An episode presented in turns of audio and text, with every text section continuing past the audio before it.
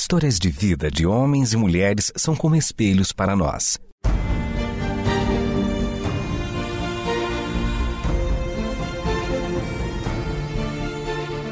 Convidamos você para entrar nas páginas do livro que conta a história do Deus que entrou em nossas histórias.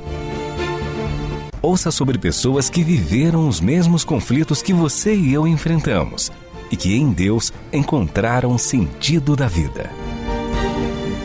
A partir de agora, você está diante do Espelho na Janela. A narrativa a seguir é baseada em personagens e histórias bíblicas, mas com complementos ficcionais. O dia de Onésimo começou como qualquer outro. Por ter vivido a maior parte da vida como escravo, ele não consegue deixar de cumprir uma rotina diária, como se houvesse um senhor atento para quem ele deve prestar contas. Ele se levanta e faz a sua primeira oração do dia. Em seguida, prepara uma refeição reforçada e aproveita para preparar o alimento para levar na viagem que tem pela frente.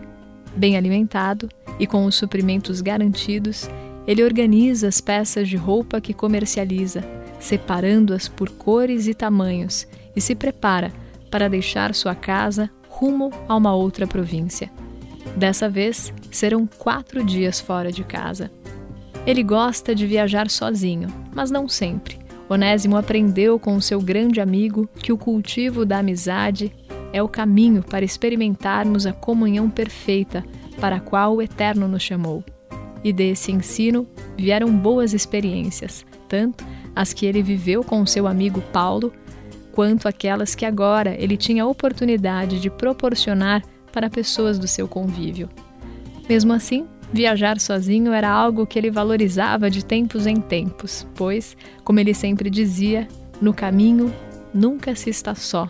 Quando separamos um tempo para estarmos em nossa própria companhia, Cristo está conosco, mesmo que em silêncio. E é preciso valorizar o silêncio e a solitude que nos preparam para voltarmos à vida comunitária. Ele abriu a porta da casa, ajeitou a bagagem nas costas, olhou para o céu e ofereceu ao Criador um sorriso de gratidão pelo dia que nascia. As cores que o nascer do sol desenha no horizonte ainda estavam sendo esboçadas. O vento suave da manhã, ainda fresco, tocava sua pele.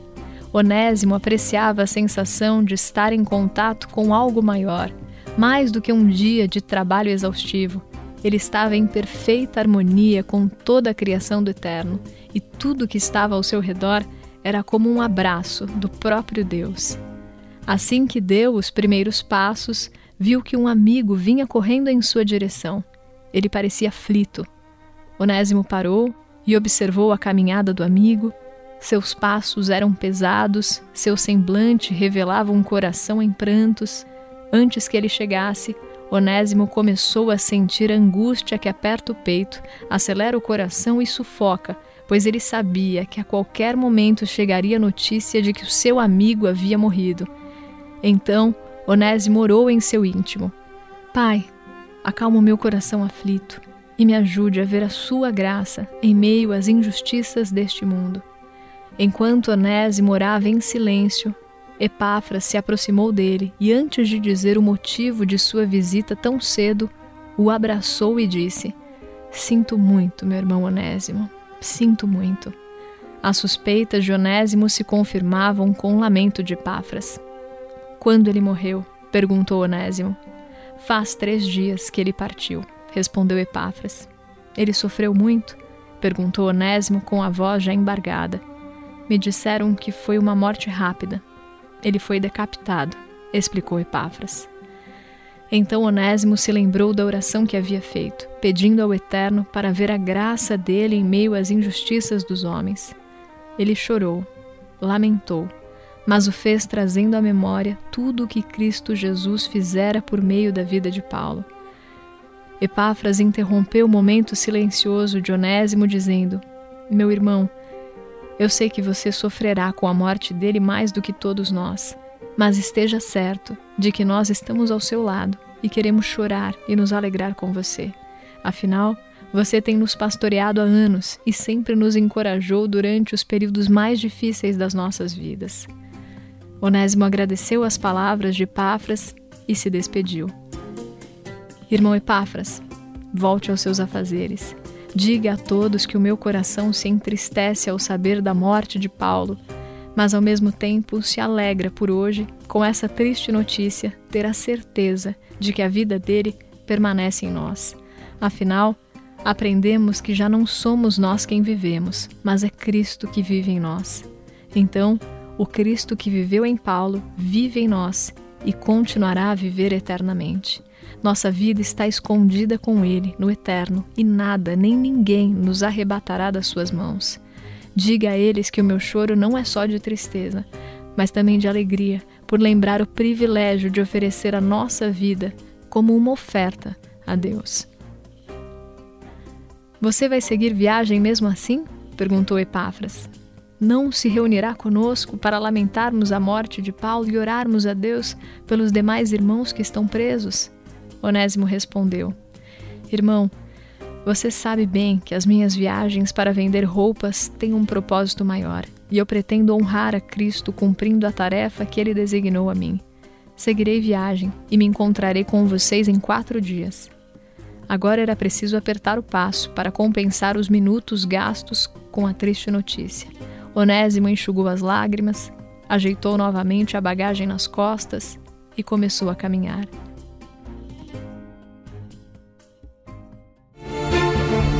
Espelho na janela. Você está dentro das páginas do livro que conta a nossa história com Deus.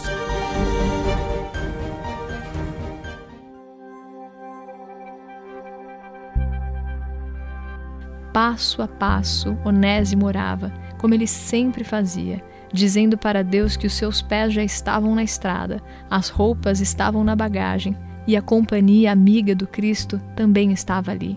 Só faltavam as pessoas que Onésimo conheceria para vender roupas, mas, principalmente, para lhes apresentar o Cristo. Já fazia anos que a profissão de Onésimo sustentava suas viagens. Poucos sabiam que Onésimo vendia roupas para sustentar a sua verdadeira atividade de pregar o Evangelho.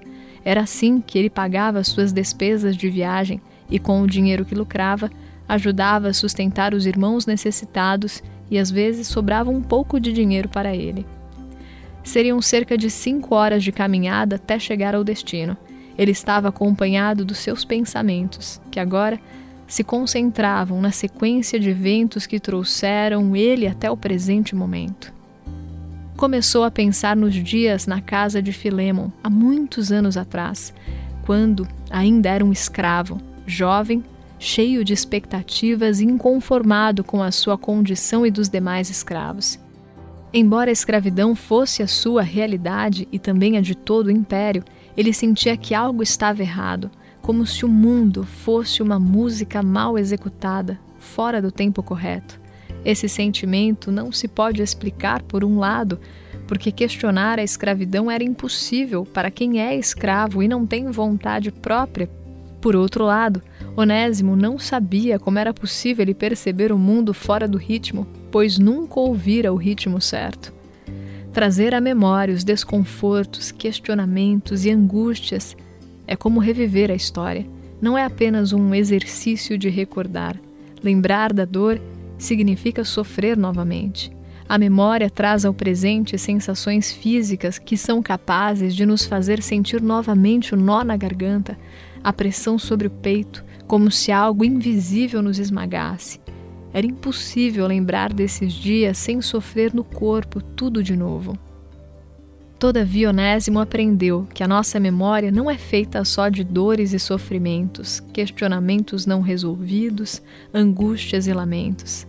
Ela também tem a esperança, colocada lá desde o dia em que o Eterno irrompeu em nossa história, como o sol que encerra a noite ao nascer. Então, ele começou a se lembrar do dia em que conheceu Cristo. Filemon já era um cristão e a igreja dos Colossenses se reunia em sua casa.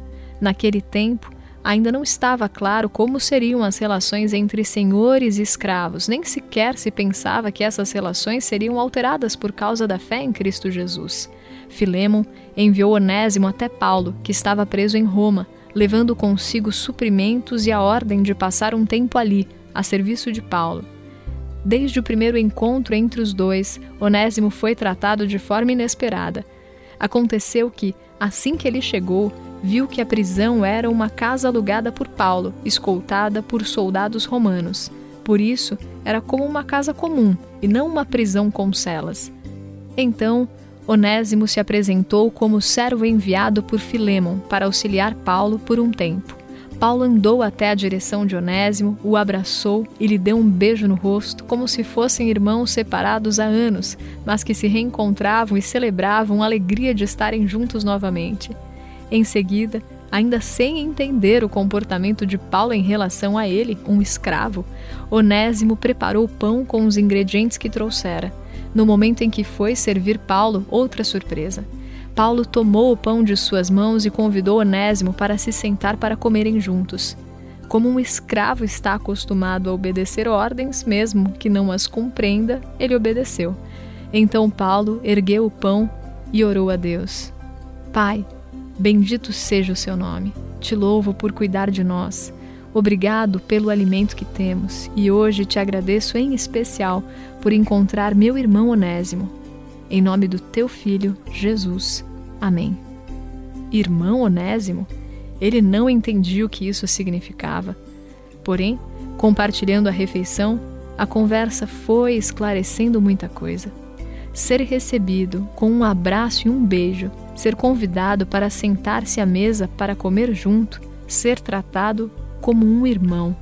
Eram experiências totalmente novas para ele, até mesmo desconfortáveis, mas assim Onésimo começou a ouvir o mundo em ritmo diferente. Pela primeira vez, ele se sentia como uma pessoa e não como um escravo. Ele ouvia a harmonia entre duas pessoas ao invés da desarmonia de uma relação incompatível. Ele ouvia as doces notas da liberdade.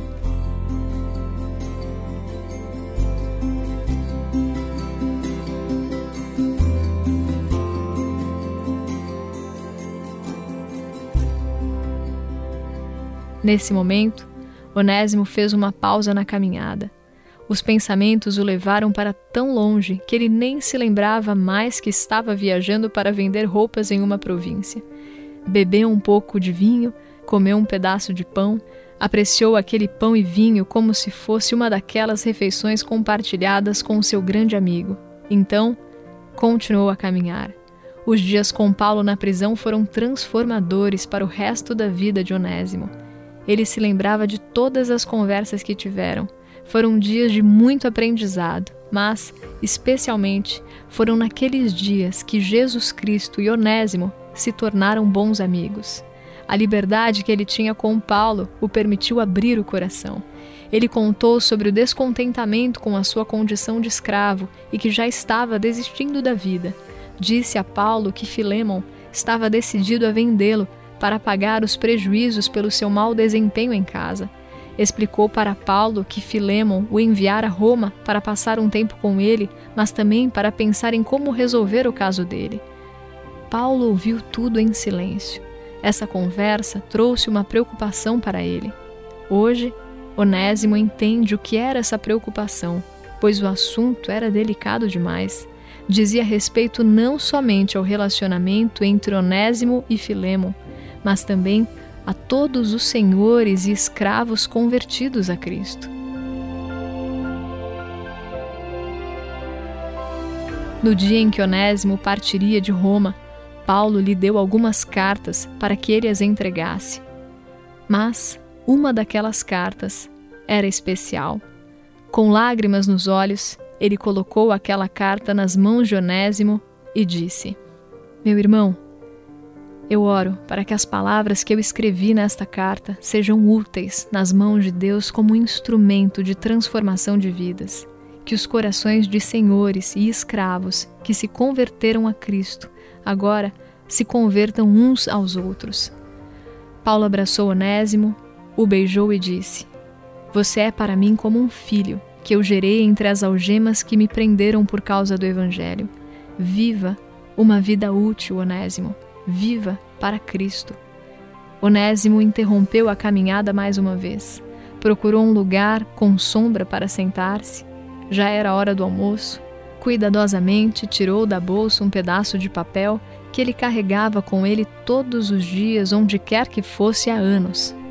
Desenrolou o papel e, com lágrimas nos olhos e uma alegria enorme no coração, se concentrou na parte da carta que dizia: Eu, Paulo, já velho e agora também prisioneiro de Cristo Jesus, apelo em favor de meu filho Onésimo, que gerei enquanto estava preso. Ele antes era inútil, mas agora é útil, tanto para você quanto para mim. Para mim, ele é um irmão muito amado e ainda mais para você, tanto como pessoa quanto como cristão.